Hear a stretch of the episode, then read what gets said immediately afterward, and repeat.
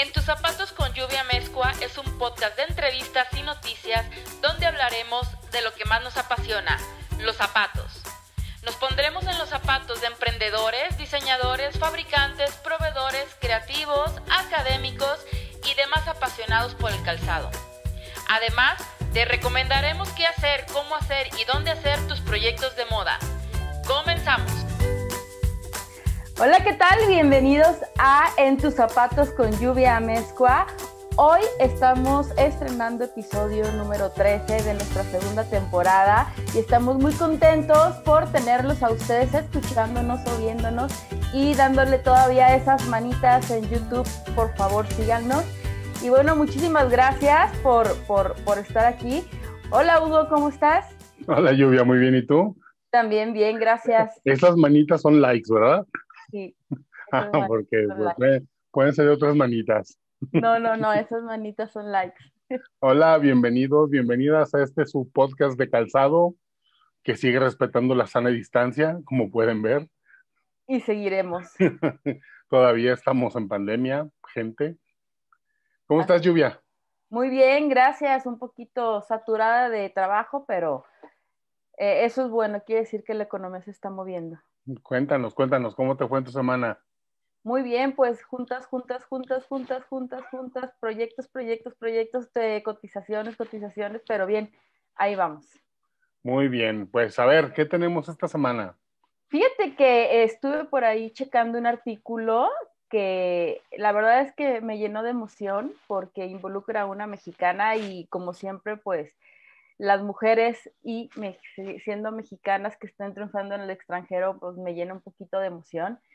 La marca de lujo Louis Vuitton lanzó una campaña on the beach donde Eisa González, todo el mundo la conocemos, eh, es la primer mexicana eh, que, que, aparece en una campaña eh, de la marca y está súper buena la, la, portada, por ahí están viendo la imagen, está súper fresca y la verdad es que me dio muchísimo gusto que, que, que esta niña esté pues tomando ya papeles importantes en la moda.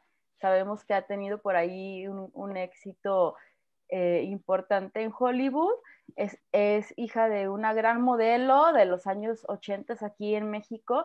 Y la verdad es que ha sido muy criticada, pero creo que es una, es una, es una chica preparada y es una chica que se ha sabido mover en Estados Unidos. Mira, el, el caso de Isa González, la verdad es que es un, es un caso de, de también de necesidad humana. La, la, pobre Isa, la verdad es que fue muy menospreciada por su afán de, de salir de México y salir a, a Hollywood a, a, hacer películas. Ella pues, obviamente quería ser actriz, quería ser aparte actriz en el mainstream. Y lo ha hecho bien, la verdad es que ha ido creciendo poco a poco. Ha tenido intervenciones pequeñas de repente en, en películas eh, pues muy taquilleras.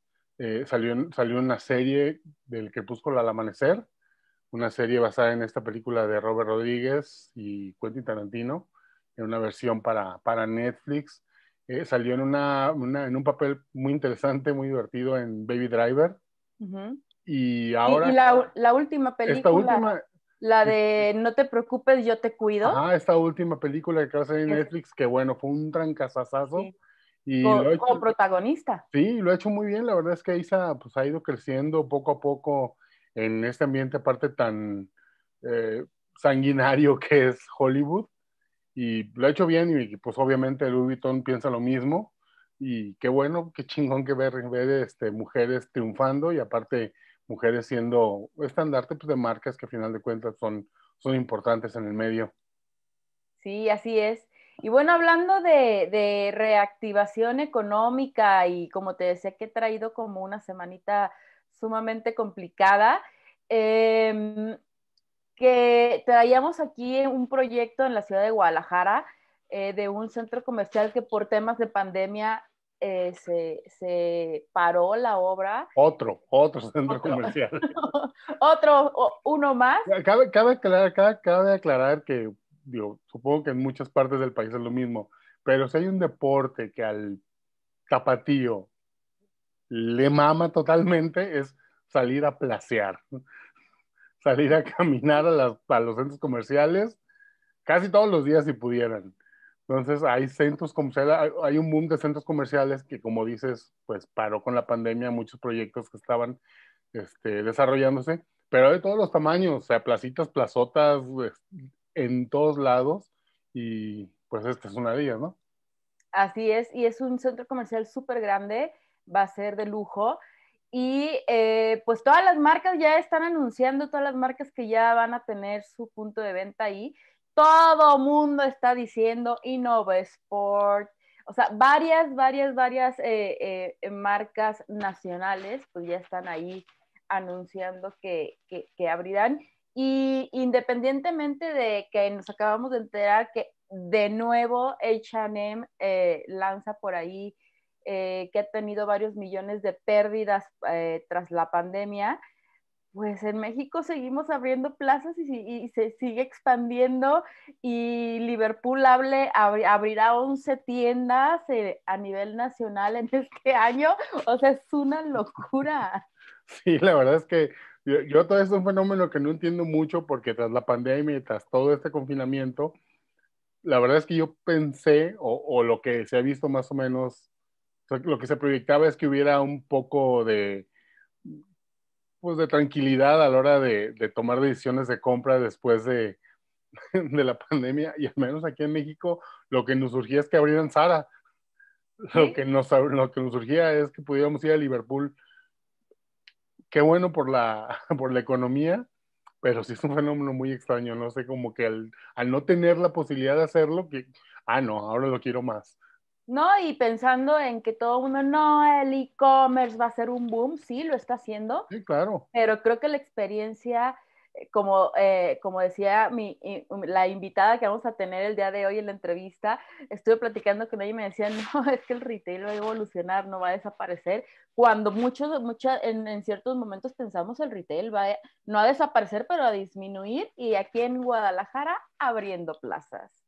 A gusto, muy bien. No, no, Entonces, bueno, pues para hablar sobre el tema, eh, hoy tenemos una invitada muy especial y hoy nos pondremos en los zapatos de Susana Castillo. Ella es licenciada en diseño de interiores y ambientación por la Universidad Autónoma de Guadalajara, la mejor universidad.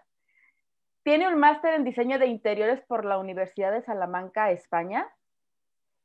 Ella se dedica al diseño comercial y al visual merchandising y escaparatismo desde 1999, ya tiene una gran experiencia. Actualmente es asesora para el retail y es empresaria. Es docente del 2002 en diversas universidades aquí en Jalisco. Es presidenta y fundadora de la Asociación Latinoamérica de Visual Merchandising y es conferencista internacional representando a México en múltiples eventos. Vamos a la entrevista. Hola, ¿qué tal? Bienvenida Susana Castillo a En tus zapatos con lluvia mezcua. De verdad nos da muchísimo gusto tenerte, aparte de una experta en, en, tu ramo, pues una gran amiga. Bienvenida. Gracias. Ya estaba yo en la fila esperando la invitación. no, no, te teníamos, te teníamos en la lista. Quería, queríamos que fuera en video y, y definitivamente pues estabas en uno de los lugares VIP. Gracias. Platícanos eh, para quien nos está escuchando y no sabe qué es el visual merchandising. ¿Qué es? Bueno, el visual merchandising es el área que se encarga de ayudar a las tiendas a rentabilizar el espacio, ¿no? Si tú tienes una tienda, ese, esa tienda, ese eh, establecimiento comercial, retail, es el espacio en donde vendes tus productos y a través de las técnicas, herramientas que nosotros utilizamos, ayudamos a que las personas puedan rentabilizar más ese espacio. De eso se trata el visual merchandising. Muy bien, muchísimas gracias. Y sabemos también que eres presidenta y fundadora de la Asociación Latinoamericana de Visual Merchandising ay, esa, esa palabra me cuesta. ¿Cómo fue que lo fundaste y cuándo? Bueno, todo empezó en mi idea hace pues ya casi 10 años y tenemos eh, ya siete años trabajando eh, en este tema de la asociación, que todo empezó porque yo conocí a través de redes sociales a Daniel Rey, que es una persona eh, que ha trabajado en visual merchandising en diferentes lugares de Latinoamérica. Y un día me contactó, él venía a México, yo en ese tiempo trabajaba en CNA y empecé a, pues, a platicar con él cuáles eran los eh, temas que nos aquejaban y las áreas de oportunidad que teníamos como área. Y entonces empezamos a trabajar con la idea de formar una asociación latinoamericana porque nos dimos cuenta que en Latinoamérica teníamos todos esta misma preocupación de que el retail eh, no le daba la importancia necesaria al visual merchandising. Entonces, que no había capacitación formal que muchos o teníamos que ir a Europa a estudiar, los que estudiamos algo, o teníamos que aprender a través de, pues, lo que aprendemos en, las tiendas, ¿no? Empíricamente. Entonces, eh, surge, es, detectamos esta área de oportunidad, esta necesidad, y entonces fundamos la asociación con el fin de ayudar a la capacitación, ¿no? a la formación eh, de todas estas personas que nos dedicamos al visual y a dar a conocer el área, que los empresarios entiendan que a través de todo lo que nosotros podemos hacer, que es más que hacer una tienda bonita, podemos ayudarles a tener una mejor rentabilidad. Así es, porque mucho empresario, creo yo, eh, tiene eh, como entendido que el visual es algo eh, que solo es poner la tienda bonita, pero tiene que tener alguna estrategia comercial.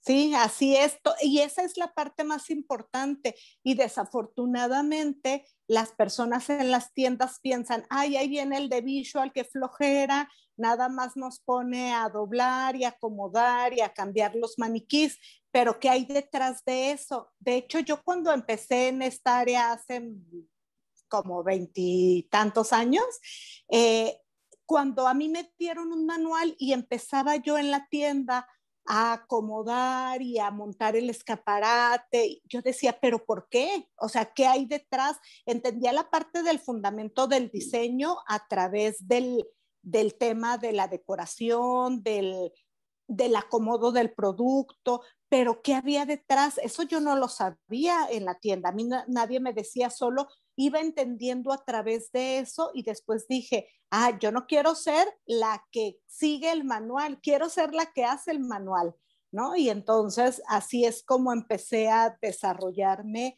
en, la industria. Muy bien, sí, es súper interesante el visual. ¿Y qué actividades realiza la asociación? Eh, principalmente eh, nos enfocamos a dar a conocer el área a través de alianzas en toda Latinoamérica con cámaras de comercio, cámara de la industria del calzado, de la joyería, de la moda, con farmacéuticas, laboratorios médicos, supermercados, con eh, otras asociaciones como marketing, como e-commerce, como bueno, todo lo que tenga que ver y se empiece a relacionar con las áreas. Eh, en ANTAD también hemos hecho alianzas para trabajar con ellos. Entonces, vamos encontrando estos puntos de interés porque nosotros somos una línea vertical, ¿no? Todos los que tienen un espacio en donde venden algo, ahí nosotros encajamos perfecto. Entonces empezamos a trabajar en este desarrollo de dar a conocer el área, pero además de generar o crear o ayudar a los nuevos profesionales de visual merchandising a través de actualizaciones, webinars, eh, cursos especializados, alianzas con universidades para ser diplomados, porque creemos que realmente es un área que necesita profesionalizarse. Y hacemos también nuestros propios eventos eh, coordinados por la asociación y ahora también diplomados de la asociación que estamos lanzando eh, internacionales en donde maestros de toda la República vienen a, de toda la República, perdón, de toda Latinoamérica, Latinoamérica vienen a dar diferentes temáticas online y los alumnos también son de toda, la de toda Latinoamérica. Entonces, imagínate qué padre que tú que vendes zapatos, platiques con alguien que vende zapatos en Chile y alguien en Colombia y entonces entiendan cuáles son las áreas de oportunidad y cómo se está moviendo la industria por allá, a lo mejor terminan haciendo una alianza, una sinergia, bueno, cosas muy padres que se pueden dar a partir de esto. Yo me emociono. Sí, de hecho, eh, bueno, estamos pregrabando, pero eh, para las fechas que eh, se lanza el podcast, creo que va a estar iniciando el diplomado que, que, que comentas por ahí. Si hay lugares, nosotros les notificamos y les damos la información para que puedan inscribirse.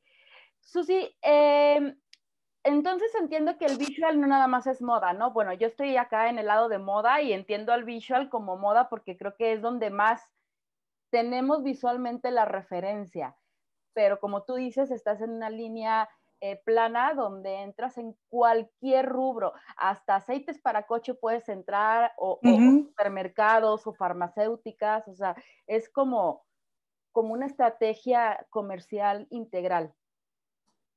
Sí, fíjate que antes era como muy común que en supermercados o en consumo solo hablaran del trade marketing, del aprovechamiento de la góndola, ¿no? Pero eh, se al paso del tiempo nos hemos dado cuenta y con los estudios que se han realizado que más allá que el producto está la experiencia de compra. Y la experiencia de compra es la integración de todo lo que vives en la tienda. La experiencia de compra es lo que tú generas en ese espacio, bueno o malo, ¿eh? porque aquí la gente siempre dice, ah, la experiencia de compra pensando, dando por hecho que es buena pero no, la experiencia de compra puede ser buena o mala. Entonces tú tienes que generar una experiencia de compra memorable, buena, atractiva, de acuerdo a las necesidades y al tipo de cliente al que vas dirigido. Entonces, cuando el retail empieza a cambiar en este sentido, el visual merchandising que se encarga no solo de la estrategia de exhibición como el trade marketing empieza a popularizarse en todas las áreas. Entonces, una partecita y es como ir sumando, ¿no? Ahora también hay personas que dicen, ah, ya no se llama visual, ahora lo más importante es la experiencia. Yo creo que más allá del nombre está cómo empiezas a desarrollarlo y cómo vas eh, relacionando todas las áreas de, pues ahora sí que todos los puntos que tienen que convivir en el espacio comercial, ¿no? Desde eh, a qué huele tu tienda, desde cómo está exhibido, la iluminación, que es un factor súper importante, eh, la, obviamente el, el, acomodo del producto, que es parte de la estrategia comercial, ¿no? La cerecita del pastel, que es el escaparate, el display, lo bonito, pero todos estos aspectos físicos y ambientales es lo importante que tienes que desarrollar en una tienda. Entonces, para mí y en la asociación pensamos que tenemos que empezar a englobar todas estas áreas porque todo esto es lo que nos ayuda a generar una buena experiencia de compra. Y entonces es como los doctores, ¿no? O sea, un doctor a lo mejor hace 70 años, pues no sabía hacer laparoscopías porque no existía la máquina, ¿no? Y, pero ahora, pues tiene que saber hacerlo, no puede seguir haciendo como, ah, vamos a, a, abrir toda la panza para ver qué tiene. Ya puedes entrar milimétricamente a lo que necesitas. Entonces, así pasa, pues con todas las áreas, supongo, ¿no?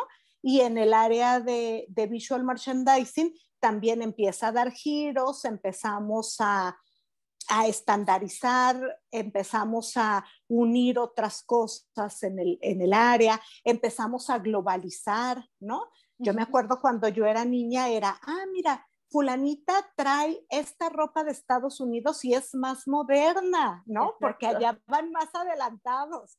Y era como una, pues no había globalización y tú decías, ah, pues sí, seguro esto después va a llegar a México. Y en realidad ahora, pues las marcas internacionales que están en todas partes terminan eh, teniendo el mismo producto en todo el mundo al mismo tiempo. Y entonces eso lleva también a que las tiendas sean iguales en todo el mundo y a que las marcas nacionales y latinoamericanas se quedaran un poquito en rezago cuando empiezan a llegar las marcas internacionales y ahí también tenemos una gran área de oportunidad. Sí, claro. Susi, eh, para eh, mucha gente que nos está escuchando, platícanos o más bien explícanos qué significa retail, porque yo estoy muy familiarizado, tú también estamos en, en el rubro, pero hay gente que, que está a lo mejor emprendiendo o está en fábricas y no está relacionada con este término? Bueno, es que en realidad en todo el tema comercial hablamos mucho en pues en anglicismos, ¿no? Como visual merchandising, que le decimos así, que no tiene como una traducción literal. Eh, y retail en realidad quiere decir comercio al menudeo, ¿no? Entonces, todas las tiendas que venden al cliente final es un retail. Y entonces eh, los fabricantes también tienen eh, que pensar en visual porque cuando lleguen al punto de venta o al retail, a la tienda, entonces quieren que su producto resalte de los demás, ¿no? Si, si están en una multimarcas, en una departamental, yo quiero que vengan y caminen a zapatos Susanita y no a otros. Entonces, ¿cómo voy a hacer que eso pase? Pues tengo que saber cuál es el mejor espacio en esa área de zapatería, tengo que saber cómo llamar la atención de mis clientes, cómo voy a empacar mi producto para que cuando se lo lleven se acuerden de zapatos Susanita y entonces vengan otra vez a comprarlos, ¿no? Entonces, desde el fabricante hay que pensar en el retail y a veces el fabricante lo deja de lado porque dice, bueno, pues que se las arregle el que vende, ¿no? Pero no, porque si, el, si le ayuda, entonces va a vender más y le va a comprar más y es un círculo virtuoso. entonces, creo que esta parte también es importante que el fabricante la sepa, la entienda le dé la importancia necesaria y que obviamente el retail también sepa muy bien cómo rentabilizar más su espacio para saber a quién le da más lugar, quién lo hace ganar más, quién le trae más gente, porque fíjate, todos estos son objetivos que tiene marcada una tienda y que los consigue a través de diferentes elementos. O sea, queremos más rotación, o sea, vender más productos, sí, ¿Cómo le hago? Ah, pues a lo mejor esta marca, la marca 1, me da que venga mucha gente porque es muy famosa. A lo mejor no me da tanto a ganar, pero voy a traer a mucha gente y a lo mejor esas personas van a comprar también algo de la marca 2 que me da muchísimo a ganar aunque se venda menos. Y entonces, ¿cómo vas haciendo tu mezcla para que la gente realmente compre eso? ¿Cómo haces para que cuando ya esté en la caja se lleve las bailarinas que cuestan eh, 2.99 y que el resto de tus zapatos cuestan eh, 600, 599 y entonces el cliente se va con un ticket de menos de mil, siente que gastó poco se llevó dos pares y lo hizo de último momento. Entonces ya el, cliente tiene como más impulso por llevarse esas cosas. ¿Cómo puedes generar un ticket más alto a través de meterle la plantilla, pero el limpiador y una agujeta extra y la bolsita para, de viaje para que guarde sus zapatos cuando se vaya, ¿no? Entonces, todos estos elementos son súper importantes en el punto de venta y son las cosas que nosotros podemos trabajar con ellos. Creo que ya me fui por otro lado porque la pregunta era qué era retail y ya me seguí de largo, ¿verdad? No, no, no, está bien todo. Al final todo es, eh, se integra en una sola idea y en un solo fin, ¿no? Y, y, y yo sí creo que el visual merchandising es como súper, súper completo y son tantas cosas y tantos detalles y tantas estrategias que al final se es una, mm, una estrategia gigante, ¿no? Para lograr los objetivos que es vender. Susi, ¿has trabajado eh, en retail de calzado o en marcas de prenda que tenga que ver con el calzado? Cuéntanos la experiencia. Sí, fíjate que he trabajado en tiendas departamentales, eh, he trabajado, trabajé en CNA que tiene un área de zapatos eh, bastante robusta. Eh, son como complemento a su estilo de vida. tienen zapatos y la verdad es que es una de las categorías importantes en venta. Y he trabajado también en desarrollo de marcas de zapatería específicamente. Eh, he tenido la suerte de trabajar, por ejemplo, eh, cuando, bueno, yo tengo como siete años de trabajar de manera independiente. Y a partir de que yo salí de CNA y empecé a trabajar por mi cuenta, eh, un acercamiento importante que tuve fue con cámara de calzado. Uh, hace, pues todavía estaban allá en en alcalde las oficinas, imagínate. Este, entonces, cuando yo empiezo a trabajar con ellos y empiezo a, a, dar conferencias y capacitaciones y esto, eh, conozco a, un, a la que fue mi primera clienta ya de manera independiente y fue una zapatería. Entonces mi patadita de la suerte me la dio una zapatería eh, las zapaterías se llaman Portia y están en aeropuertos. Entonces, eh, es un tema bien interesante porque no es lo mismo el tipo de zapato que vendes en una tienda departamental o la selección, pues que eso ya tiene más que ver con la persona de compras, pero que cuando a ti te entregan, mira, este es mi portafolio de productos, empiezas a entender cuáles son las necesidades del cliente del aeropuerto y qué es lo que va a comprar mayormente para darle una compra rápida. En el aeropuerto tienes dos opciones, el que está esperando cinco horas a tomar su conexión y el que va corriendo porque ya llegó o porque llegó corriendo para irse y se le quebró un tacón o ya no, ya no aguantó el zapato de regreso, ¿no?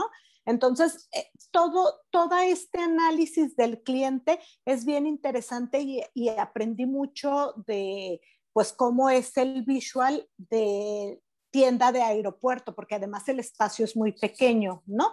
También he tenido otros clientes en tiendas de, de, supermercado, perdón, de supermercado eran de ropa, en líneas de caja tuve, tengo clientes que tienen eh, en tienda departamental, ¿no? O sea, un corner en tienda departamental o zapaterías en, centros comerciales regulares. Y pues también es muy interesante cómo, para empezar, cómo distribuyes el piso de venta, ¿no? Porque nosotros empezamos a trabajar por el layout quiere decir el planito del local, ¿no? Entonces, a ti te uno del local y de ahí normalmente en una tienda de moda o en una tienda de autoservicio, aunque sea de zapatos, tienes que dejar muy poca área de servicio y mucho espacio para la exhibición. En una zapatería en donde la, perdón, en donde la atención es más como, como tipo de mostrador, que todo está en el, en el almacén, el espacio se trabaja diferente, ¿no? Entonces, ¿qué vas a poner para que el cliente pueda tomarlo de ahí y qué van a ir a buscarte en la bodega?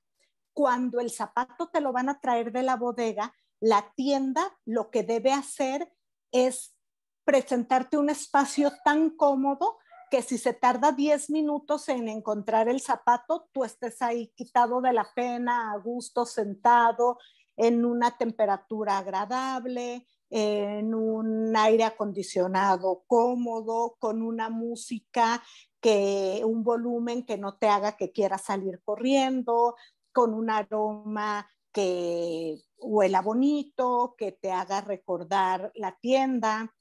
Eh, entonces, son elementos diferentes los que tienes que ir trabajando de acuerdo a las características que la marca te presente. Así es. Sí, a mí me ha pasado que de repente entras a ciertas tiendas y está haciendo un calor que sales corriendo, ¿no? O, o, al contrario, hay lugares que están súper cómodos. Me pasa, por ejemplo, en Palacio de Hierro, que eh, manejan muy bien ese tema de, te puedes sentir súper cómodo y puede estar el área de calzado saturada, pero tú estás súper cómodo esperando que te traigan tu par como súper, súper relajado, ¿no? Muy bien. Súper interesante el tema de también de, de, los espacios en aeropuertos. Está, está, está bueno el reto. Oye, Susi, eh, ¿crees que a través de todo este tema, o más bien después de este tema de pandemia, confinamiento, el e-commerce y todo esto, ¿crees que el retail muera o evolucione? Definitivamente el retail tiene que evolucionar si ya veníamos hablando de este tema antes, ahora a partir de la pandemia, pues es mucho más lo que tenemos que trabajar en la evolución. Desafortunadamente, a muchas marcas les agarró la pandemia sin haber estado ya trabajando previamente en e-commerce. Y entonces, imagínate, bajaron la cortina y ¿a quién le vendo? O sea, CRM, ¿qué es eso? Eh, e-commerce, ¿qué es eso? ¿No? O sea, no tenían nada. Bajaron la cortina y se quedaron sin nada. Muchos de esos desafortunadamente no van a poder volver a levantar la cortina. Entonces, eh, es un momento súper importante de evolución. El retail físico no se va a morir, va a evolucionar y, va a evolucionar de una manera bien interesante, porque tenemos que hacer que la gente vaya a las tiendas. La evolución va hacia cómo los espacios comerciales van a hacer para que la gente venga a la tienda. Y, y yo hablo más allá de este momento en el que las tiendas tienen que hacer sentir al cliente seguro, ¿no?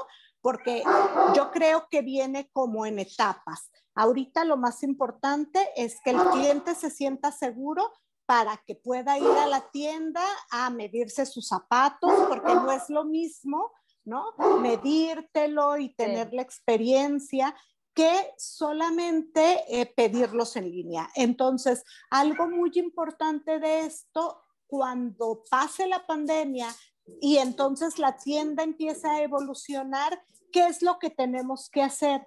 generar experiencias diferentes en la tienda, aprovechar tu espacio para que la gente sepa cómo es tu marca, un poquito retomando lo que decía antes, a qué huele tu marca, qué, cómo se siente, cómo se oye, cómo se vive, la parte del servicio, el contacto físico con las personas.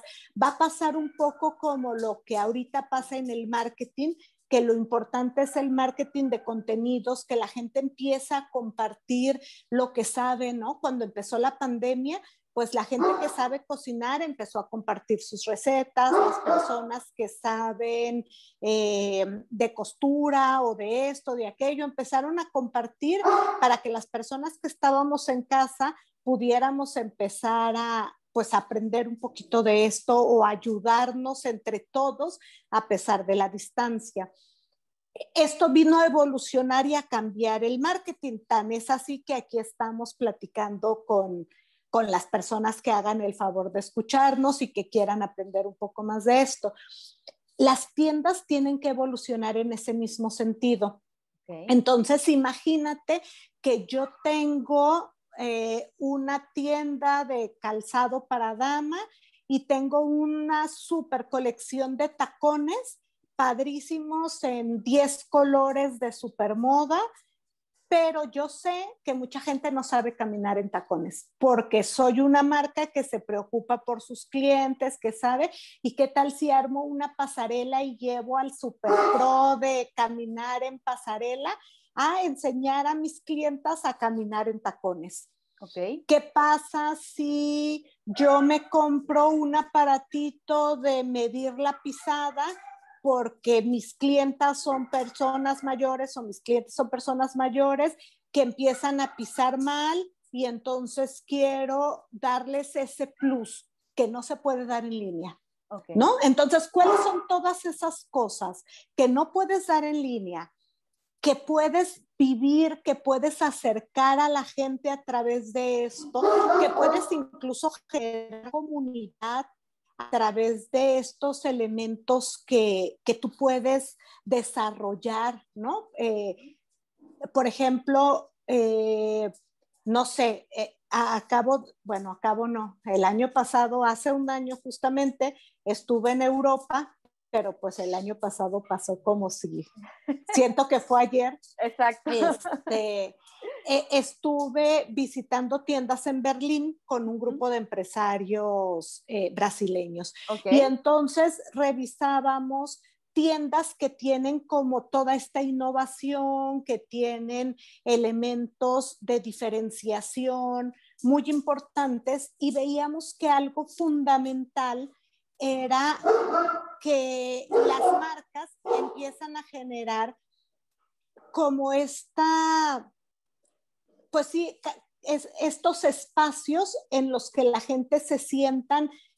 como más cercanos a la marca, pero además a otras personas okay. que también quieren esa marca, ¿no? Entonces, esta parte social de generación de comunidad, de tener espacios en donde la gente se pueda reunir nuevamente, acercarse con los mismos gustos, ¿no? Y entonces empezamos a ver tiendas, por ejemplo, Weber, que es una tienda de asadores, tiene la mitad de la tienda ahora es una escuela de, de parrilla, ¿no? Okay. Entonces tú haces la parrilla, haces eh, la parrillada o tu carnita asada, pues, y entonces cuando tú aprendes te das cuenta de que necesitas un termómetro, de que necesitas eh, una cosa para ahumar, de que necesitas una tapa de no sé qué, que de otra manera no, no comprarías nunca. Okay. Entonces, fíjate, generas comunidad, generas experiencia y generas nuevas necesidades de compra. ¿Qué haríamos en una zapatería? ¿No? Entonces, todas esas cosas con las que nosotros empecemos a trabajar, un poco las tiendas de deportes lo han venido haciendo con ponte estos tenis y corre en esta caminadora para ver si te quedan cómodos. Entonces, eh, todas estas cosas en las que realmente quieras ir a la tienda a llevar a cabo como todas estas actividades, a relacionarte con personas que les gusta lo mismo que a ti, a tomar una clase de yoga, a hablar cómo limpiar tus bolsos, porque a lo mejor eh, pues te pueden enseñar a cómo limpiar piel. Bueno, infinidad de cosas que que se pueden hacer aprovechando los espacios, porque lo que queremos es que ese espacio nos dé más por el dinero que estamos pagando, ¿no? Eso es rentabilizarlo. Entonces, además de ver lo, de, de exhibir el producto, ¿qué otra cosa podemos vivir ahí? Y decía Steve Jobs que el, la tienda es la materialización física de la marca. Entonces, es realmente ahí en donde nosotros podemos hablar de quiénes somos, cómo somos, hasta en qué lenguaje hablamos, ¿no? La parte también de, de los, del acercamiento del cliente con el vendedor. Claro. ¿Le hablas de tú o de usted? Eh, ¿Qué tanto interacción tienes con ellos? Hay, híjole, muchísimas cosas que forman parte de la experiencia y de esta evolución que el retail va a tener, porque lo que sí creo es que no podemos seguir haciendo lo mismo Exacto. y que si tuvieron la suerte de poder mantener su negocio, hasta las ubicaciones lluvia, van a empezar a cambiar personas que solo tenían tiendas en centros comerciales y que el centro comercial cerró totalmente, pues tuvieron todas las tiendas cerradas. Y entonces es momento de pensar, ah, pues creo que voy a tener centros históricos, calle, barrios, ¿no? En Europa tiene años empezando a desarrollar, bueno, toda la vida, ya ves que ellos son muy de espacio comercial, todas las partes bajas y en las partes altas hay eh, vivienda, pero entonces también grandes marcas que no estaban en los barrios ahora empiezan a moverse porque también la gente empieza a vivir una vida más tranquila, quieres que en tu colonia haya algo que puedes ir caminando, ¿no? Nosotros estábamos más, más hechos al estilo americano, ¿no? De salir en el carro y vamos al Oxxo en el carro, pero esta parte de empezar a, a, convivir con tu comunidad, creo que va a ser una, una parte también fundamental que pues estamos viendo con tiendas que van a empezar a generarse como colectivos, ¿no? Si yo tengo una tienda y vendo ropa, pues ¿por qué no invito a alguien que vende zapatos y compartimos y alguien que vende cremas y, y entonces empiezan a generar estos nuevos espacios y nuevas formas de encontrar cómo el retail empieza a transformarse. Yo creo que vienen cosas bien interesantes. Lo importante es que se animen los empresarios, ¿no? Que, que crean en que todo esto a la larga va a ser bueno porque la gente empieza a tener una perspectiva diferente y se va a dar cuenta de quién realmente está preocupado, pero preocupado sinceramente, ¿no? No como, ah, yo soy sustentable y entonces por eso no doy bolsa. Ajá, pero todo lo demás no tiene nada que ver con eso. Entonces, creo que la congruencia de las marcas tiene que verse y vivirse desde la fábrica, desde el producto hasta la tienda y hasta la comunicación, la tienda en línea, eh, las redes, todo lo que la marca haga tiene que ser muy congruente porque cada vez las personas son o entienden más y se van fijando en todas estas cosas, ¿no? En todos estos, eh, ya no se dejan engañar, pues. Así es, así es. Creo que el consumidor ya es mucho más consciente, ¿no?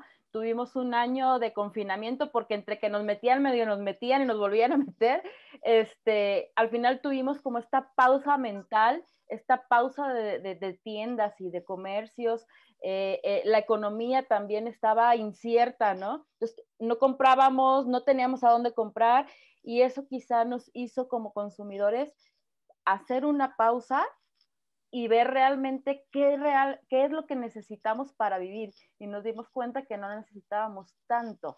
Yo estoy completamente segura que en cuanto ya pase todo esto al 100% y lo vimos cuando abrieron centros comerciales, había filas, o sea, fuimos conscientes mientras estábamos este, confinados, después salimos corriendo como locos para, para comprar y sentir que no estaba pasando nada, pero creo que ya estas compras fueron un poquito más conscientes y ya no nos dejamos engañar, ¿no? Ya leemos la etiqueta, ya checamos. A mí, a mí ya me pasa que quiero comprar algo y checo la etiqueta, dónde está hecha, si parece algodón, checo qué porcentaje tiene de algodón, ¿no? Y, todo este tipo de cosas, como tú dices, pues ya no nos engañan como consumidores.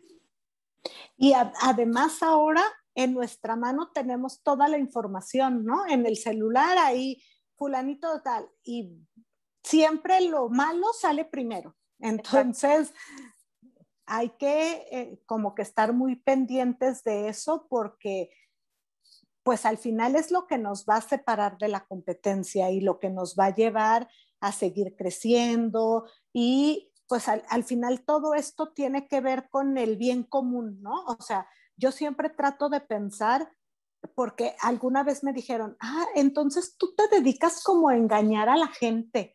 O sea, como a que la gente compre aunque no quiera comprar o algo así. Digo, no, yo me dedico a que los empresarios rentabilicen su tienda, den más empleos, vendan más, eh, generen más fabricación de productos, eh, se mejora la economía, dan trabajo a muchas familias, tanto en la fabricación de los productos como en la venta en el, retail. Eh, o sea, yo, yo lo veo como una cadena de bienestar y de, claro. pues de, de, que la economía de los países latinoamericanos salga a flote. Así es. Y aparte, creo yo también, no sé si estés de acuerdo, los latinos nos gusta salir a la plaza, nos gusta vivir la experiencia, ¿no? Lo vemos como algo eh, de diversión, algo de, vivir tiempo con la familia y creo que por eso eh, el, retail no, no, desaparecerá, no desaparecerá, va a ser un poquito más difícil en Latinoamérica. Susi, se nos acaba el tiempo. Danos tres consejos a todos los creativos, empresarios, microempresarios, emprendedores de calzado para lograr emprender con éxito en calzado dentro de tu, de tu punto de vista en visual? Yo creo que lo primero es entender muy bien a su cliente y darles un espacio en el que esas personas se sientan a gusto. Eh, e, eso es lo más importante, que no se olviden que su producto es para alguien que tiene nombres, sentimientos, sueños, emociones y que a través de ese producto ayudamos a esa persona a cumplirlos. Entonces, el cliente número uno. Eh, número dos, que el espacio en el que vendan sus productos sea congruente con su marca. De verdad, no piensen que, que poner un estante y colocar ahí los productos es suficiente. Que cada, cada cosa que hagan esté pensada en función de ese cliente y de cómo quieren comunicarse con él. Y número tres, que aprovechen estar en todos los canales. O sea, es un momento en el que no pueden eh, olvidarse de su tienda en línea, y que esta tiene que ser muy congruente con su tienda física, tiene que tener los mismos departamentos, tiene que ser igual de fácil de navegar, tiene que tener la misma comunicación visual y la misma comunicación en cuanto a su portafolio de productos. O sea, todos, todos los espacios y todos los contactos que ustedes tengan con el cliente tienen que ser muy congruentes. Yo creo que esto es fundamental. No le tengan miedo a la tienda física, pero tampoco a la tienda en línea. Si no quieren empezar invirtiendo en un espacio comercial, busquen estas alianzas, sinergias con otras personas, pero acérquense para que el cliente conozca su producto, se mida sus zapatos, vea qué cómodos son, vea, eh, toque las texturas, ¿no? Yo creo que esta parte de conexión con el producto eh, es muy importante. Sí, definitivamente. Susi, eh, recomiéndanos una serie, una película o un documental. Ah, pues yo les recomiendo Mr. Selfish. No sé si ah. todavía esté en, en, Netflix o ya la quitaron, pero a lo mejor en YouTube o por ahí debe de estar. Es una clase, cada capítulo es una clase de retail, ¿no? les va a ayudar muchísimo para entender cómo ha evolucionado, eh, cómo han evolucionado los espacios comerciales. Es mi serie favorita, van tres veces que la veo, está increíble. sí. Muy bien, Susi. ¿Y tus redes, cómo te encontramos? Y las redes también de, de la asociación.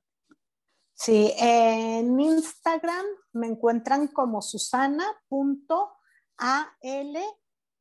de Visual, M, eh, que es Asociación Latinoamericana de Visual Merchandising, entonces como susana.alvm. Y en Instagram encuentran también eh, la cuenta de la Asociación Latinoamericana de Visual Merchandising Eh, nos encuentran en Facebook también, Asociación Latinoamericana de Visual Merchandising, y en LinkedIn me encuentran como Susana Castillo y también hay página de la asociación, igual, Asociación Latinoamericana de Visual Merchandising. Muy bien. Qué lástima que se nos acabó el tiempo porque nos podemos seguir hasta el día de mañana platicando. De verdad es un tema súper interesante y eh, de una vez te reitero que te vamos a tener una segunda invitación para hablar ya en temas mucho más específicos de innovaciones y demás. Eh, así que espera por ahí el correíto con la siguiente invitación. Y de todos los correos, de todos, perdón, de todas eh, las redes sociales de Susi y de la asociación, se las vamos a poner en el copy aquí abajo en el, en el video para que nada más le den link y se vayan directo y no vayan a poner una letrita ahí de más. Susi, muchísimas gracias. Siempre sabes que es un placer platicar contigo. Es una gran experta en, el ramo y de verdad, gracias por, regalarnos un ratito de tu, de tu agenda. Al contrario, yo lo hago con mucho gusto, es parte de, creo que, que de mi misión de vida. Me encanta compartir eh, pues lo que voy aprendiendo, me gusta mucho estudiar, me gusta mucho también eh, creo que de nada sirve que todo lo que aprendas te lo quedes, ¿no? Entonces, con mucho gusto y aquí estoy. Muy bien, muchísimas gracias. Y bueno, esto fue en tus zapatos con lluvia mezcua, donde nos pusimos en los zapatos de Susana Castillo. Muchísimas gracias. Y bueno, eh, ¿qué tal eh, Susana, una gran experta?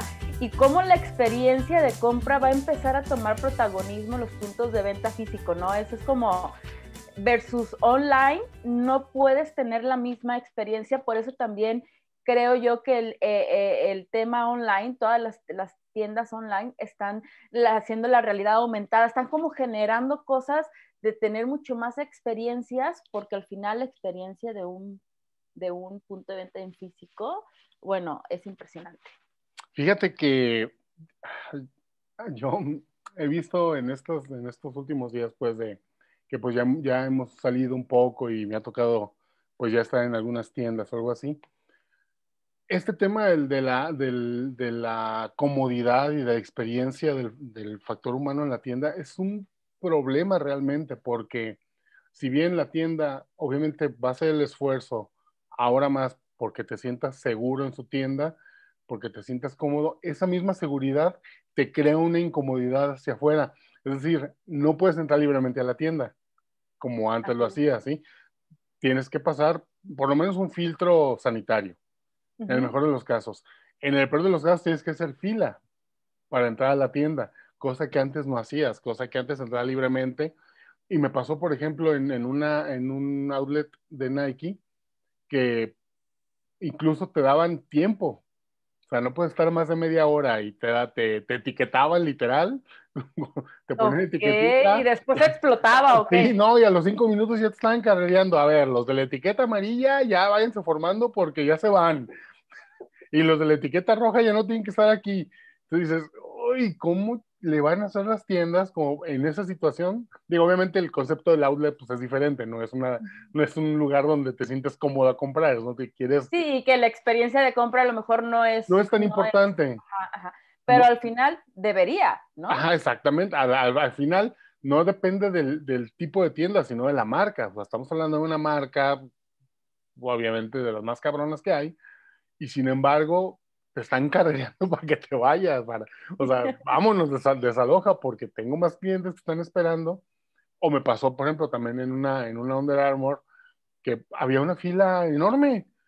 O sea, y a lo mejor yo no quería comprar, yo era el clásico de que no, gracias, no me estoy viendo. Ok.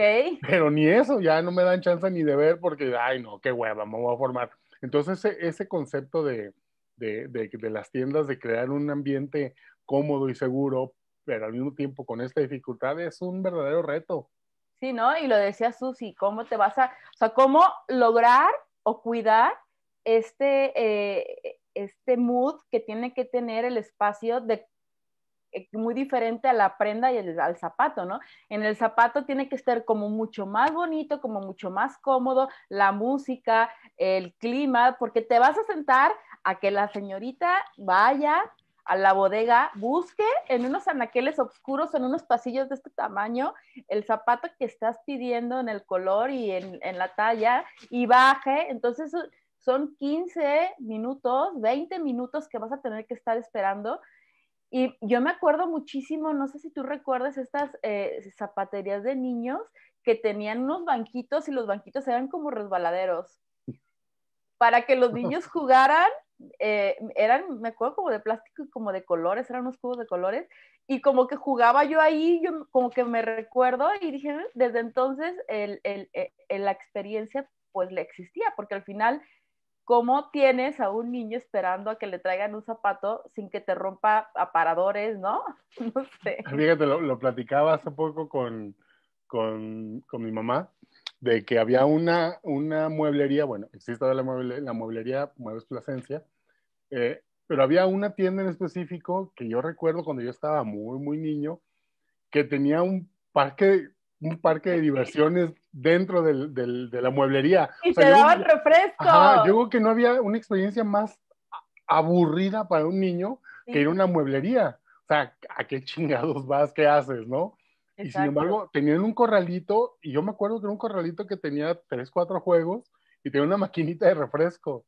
Sí, te, y, y, vasitos desechables ajá, que tomaban. ¿cómo, ¿cómo, esa tienda? Y estoy hablando, digo, no podría decir qué año, pero era por el 80 y algo. No, yo creo, bueno, el 81. Sí, 80, 82, o sea, una cosa así. Ajá, ajá. Y, y, o sea, y cómo esa tienda sabía que las familias, los niños son un problema o un obstáculo por así decirlo, para la experiencia de compra que quieren, que quieren ofertar. Sí. Entonces, pues, que, que, yo no diría que idea. son un, pro, un, problema, más bien que no están, el niño no sabe qué está pasando y, y se aburre y, claro. y, y, corre y demás, y dándoles como un espacio, pues como dices, facilitaba un poco más la venta, ¿no? Y pues la gente iba, iba a comprar a esa, a esa sucursal. Exacto. Y bueno, madre y cómo Susana también nos lleva a este mundo de, de esta atmósfera que, que, debe de tener eh, todo piso de venta, independientemente de lo que comentaba María Rodríguez en el episodio 7, de los puntos focales y el recorrido que tiene que tener el flujo, ¿no? Eh, Susana hablaba más como, como algo intangible, ¿no? Como, como toda esta pues sí, este ambiente que debes de crear según la marca y según eh, eh, las posibilidades, aún sea una tienda chiquitita. Eh, estuve eh, por ahí checando algunas tiendas en línea y me encontré un, un local súper chiquitito en, en, aquí en Guadalajara, no me acuerdo cómo se llamaba la marca, pero es de uñas, ya ves que ahorita está como muy de moda las uñas de gel y todo este rollo. Y todas, todos los locales pues están eh, como tipo spa, ¿no? Limpios. Y este era todo rosa, desde que entrabas, todo rosa, todo, todo rosa. Es chiquitito, pero hasta las chicas todas de rosa Barbie y tienen un árbol dentro de, del, del, mismo local, pero te estoy hablando de un local de 5 por 5 o sea, cuando mucho. Y este, y, y, el, y el árbol es rosa, entonces entras como un mood todo rosa y te sientes como si fuera todo de chicle. Entonces, como hasta un lugar chiquitito en, en una colonia en un punto, es un punto de venta y tiene la, la importancia, ¿no? Y bueno, eh, regresando a la marca de lujo Louis Vuitton, fíjate que abrió una pop-up en Ámsterdam. Ay, dije mal. Pop-up. Pop-up. O, o, dijiste mal Ámsterdam. Creo que dije Ámsterdam. ok. Per perdón, a, todos, a todos escuchas en Holanda, discúlpenos. Perdónennos, por favor, es Ámsterdam. y eh, todo este mood, y, y, y, lo vamos a ver en las imágenes, te da una sensación de piscina. Eh, tiene al centro de, de, del punto de venta tiene eh, imágenes como si estuviera una piscina, la superficie de una piscina, pero crearon un efecto de luces en el techo y entonces de repente en la misma foto sientes que estás dentro de la piscina, o sea, te envuelve el mood y ya quieres tu coctelito con, una sombrillita y tu toalla de colores. ¿Te, fijas cómo, cómo, las marcas le están apuntando a que la experiencia sea eh, lo más satisfactoria y lo más contraria a estar encerrado? a salir, a la vacación, a un momento de diversión. Lo platicamos la vez pasada, el, el capítulo pasado, creo que la, colección de Balmán, que, que fue esta en, en, en, el aeropuerto y con maletas, su, su pasarela y todo esto, o sea, evocando estos momentos que ya no los, al menos no los tenemos tan, tan en la cabeza y que, y que nos surgen aparte. Así es, y espérate nada más a la propuesta de moda que va a haber para primavera-verano 22. Va a ser completamente colorida, va a ser completamente eh, asuntando o, refiriéndose a, todos estos temas externos, ya sea la vacación, el bosque, eh, whatever. Entonces, estoy segura, vas a ver. Y bueno, platícanos sobre la experiencia de, esta marca mexicana, que la verdad es que a mí me encanta y, los traes puestos. Esta marca mexicana de, gafas, eh, Ben and Frank, es mexicana y eh, bueno, su modelo de negocio está increíble y ellos son una de las marcas que arrancaron, pues ya sé que como cuatro años, tres años, con esta experiencia de compra como la filosofía de su marca, ¿no? ¿Cómo es? Sí, eh, yo me acuerdo que, que, di con esta marca, Ben Frank, pues por alguna publicidad muy sui generis que estaban manejando. Y, y me, me, llamó mucho la atención en su momento cuando compré estos lentes que están muy bonitos y que la verdad me han durado mucho para la mano que tengo. Y de, de, una, era una, en una de las más grandes centros comerciales de aquí de Guadalajara, era un localito de 3x3 con, con exhibidores, pero literal era sobre pedido. O sea, aquí están, velos, te gustan, te vamos a mandar a hacer el examen a un montón de lugares, te daban desde sucursales de ellos hasta algún, algún centro, centro médico, pero todo sobre pedido, una experiencia muy diferente a, la clásica de, las ópticas de, que, se usaban antes, que estaba ahí el, el optometrista probándote y, y con su bata y haciéndote sentir como que estaba, como que hasta que estabas enfermo. Sí, maldito ciego. sí, ay, pobrecito, estás bien jodido. Mira qué horrible. O sea, esa experiencia a lo mejor ya la haces después con el examen, pero sin embargo, en, en, en esta, era muy novedoso, pues la manera en que estaban llevando su, su, su marca, generando marca, como decía eh, Susana, y la importancia de generar marca y la verdad es que han, han sido un trancazazazo. Yo recuerdo que cuando recién compré estos, este modelo, pues obviamente pues, lo posteé y, porque me pareció un buen modelo y, y, en chinga Ben Frank me contestó y oye chingón y qué bueno que te gustaron y, y e, ese contacto con, con, con, la marca es lo que, lo que genera esa conexión. Sí, está súper padre cómo entras a la... primero, de entrada, eh, la tienda más importante que está aquí en Guadalajara, que está en Andares, es como eh, un kiosquito, es como, no es un, eh, un, establecimiento, sino está dentro de uno de los pasillos. Y entras y, la, y, y los armazones están por figuras y por tamaños. Entonces, es mucho más fácil identificar qué buscas, ¿no? Las propuestas son completamente eh, eh, con propuesta de moda, con propuesta de diseño, totalmente ligeros. Eh, no hay alguien que esté atrás de ti, le podemos atender, le podemos... ¿Y qué buscaba? Los puedes tocar, probártelos. Bueno, ahorita no sé, en tiempo de pandemia no he ido.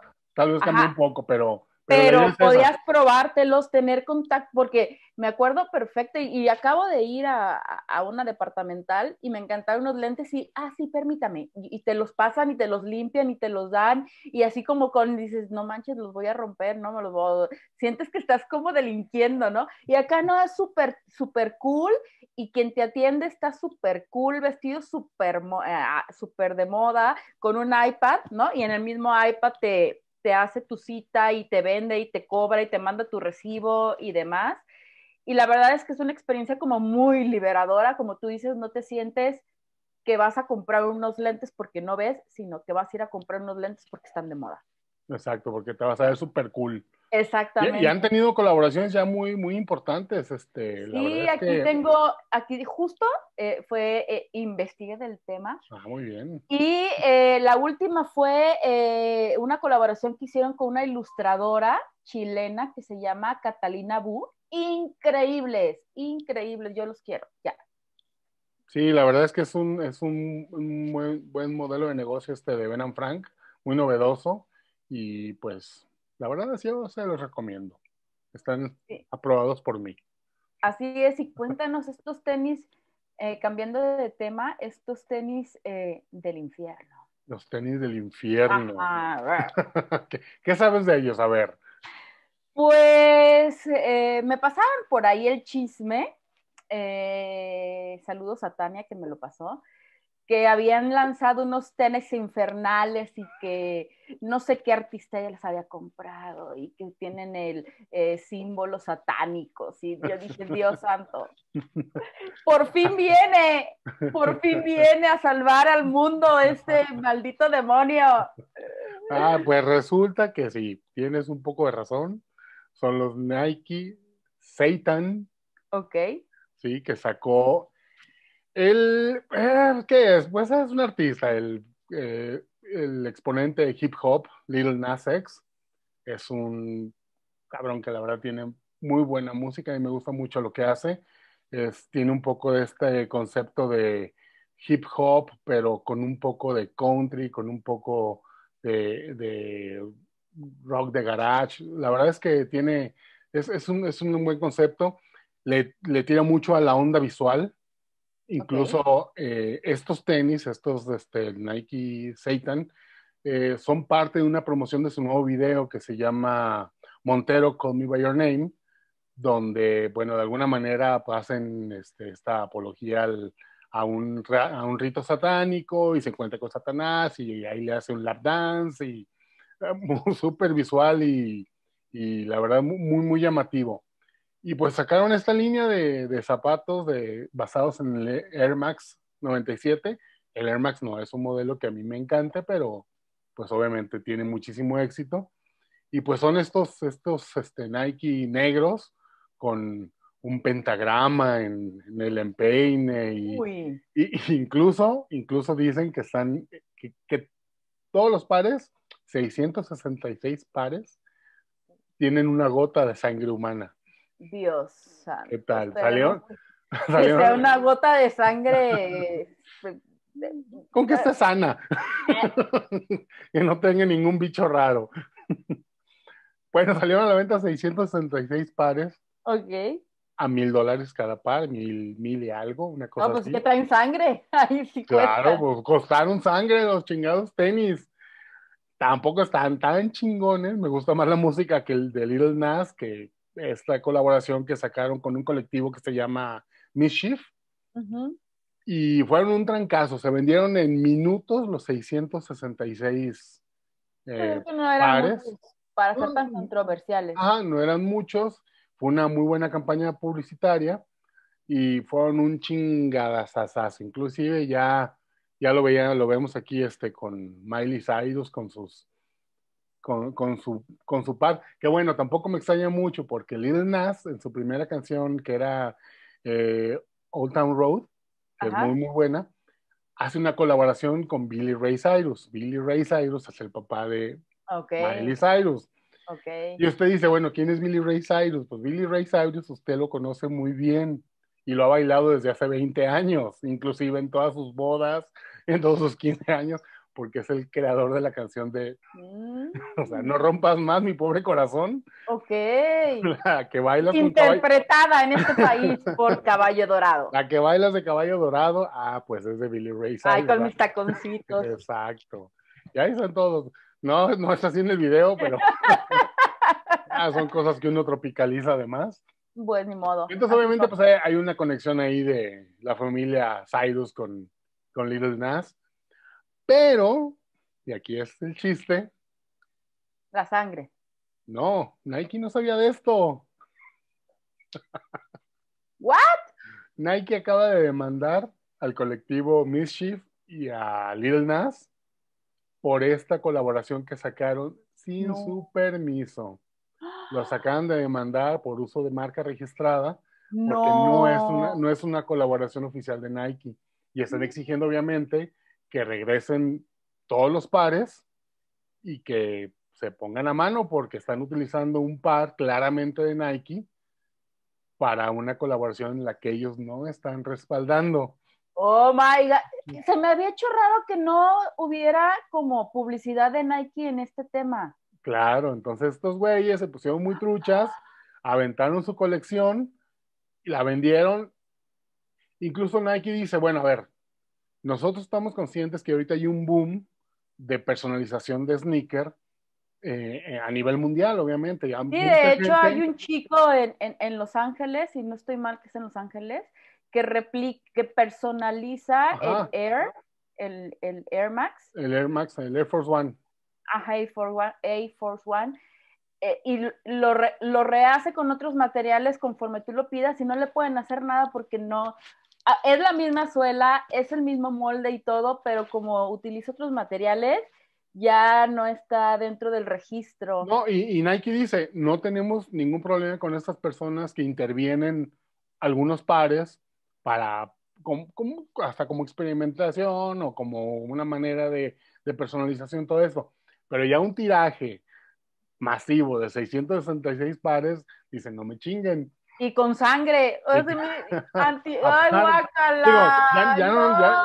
ya no nos metamos en el, en el pedo religioso de que si apoyan o No, no. no, no, es que es, es, es creo que, que tengo una gota de sangre donde la tenga, ¿no? No, Creo que- no creo que la tenga, digo que es más mar- mar- merchandising que nada, pero no, pero si la tiene o lo vendes así, pues como marca, ah, no sé, no sé. Entonces pues se aventaron este tiro. Obviamente, seguramente Mischief, este colectivo que es súper famoso en Nueva York, eh, sabía que iba a pasar esto y a Claro. final de cuentas tú sabes que no hay mala publicidad.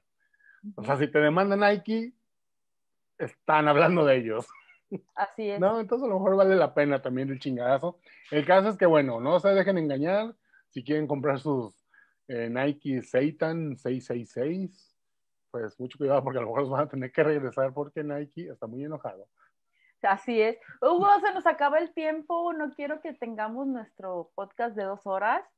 Ay, tan Sí. padres que me quedan. Ya sé, pero se nos acaba el tiempo y vamos directamente a comerciales. Es rapidísimo, tengo solo una sola eh, mención. Este, eh, eh, el día de hoy, a todos los que nos están escuchando, voy a dejar abierto el registro para nuestro webinar de eh, uso de pieles de pescado en colaboración con Indumentaria Online desde Argentina. Es el 16 de abril a las 4 de la tarde. Por favor, el día de hoy hasta las 12 de la noche dejo abierto el registro. Está ya por llenarse, entonces hoy 12 de la noche lo cierro y quien alcanzó, alcanzó. Así que corran y les prometo que para el próximo episodio ya les tengo noticias de los próximos cursos.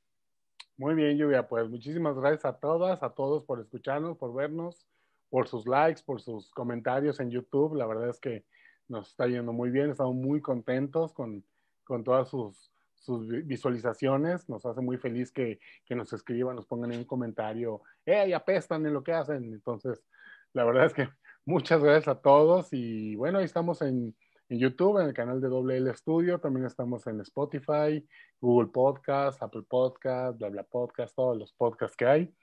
Y pues ahí seguimos subiendo contenido. Así es. Y ahí, miren, a mí sí me cupo. Ah, yo a mí también me cupo en su momento, pero, Aquí, aquí te lo cuido. pero mira qué bonito. Si quieren, si quieren regalarme un Funko, miren. Ahí hay unos. por si quieren. Yo nada más tengo esos dos. bueno. Ay, pues, Miranda está enojada. Enojada, mira. Este, ¿Dónde te encontramos, Lluvia? En mis redes sociales, eh, eh, TikTok, Facebook, Instagram, eh, Twitter, como Lluvia Amezcua, ahí ando posteando. Y bueno, pues se nos acaba el tiempo, Hugo. Nos despedimos en este, de, este episodio. Muchísimas gracias siempre por, por todas tus noticias y toda tu investigación. Tú muy bien. Y bueno, pues eh, nos vemos el próximo episodio. La verdad es que eh, estamos muy contentos. Y ya, no estoy comiendo más tiempo. nos vemos en el siguiente episodio. Gracias. Chao.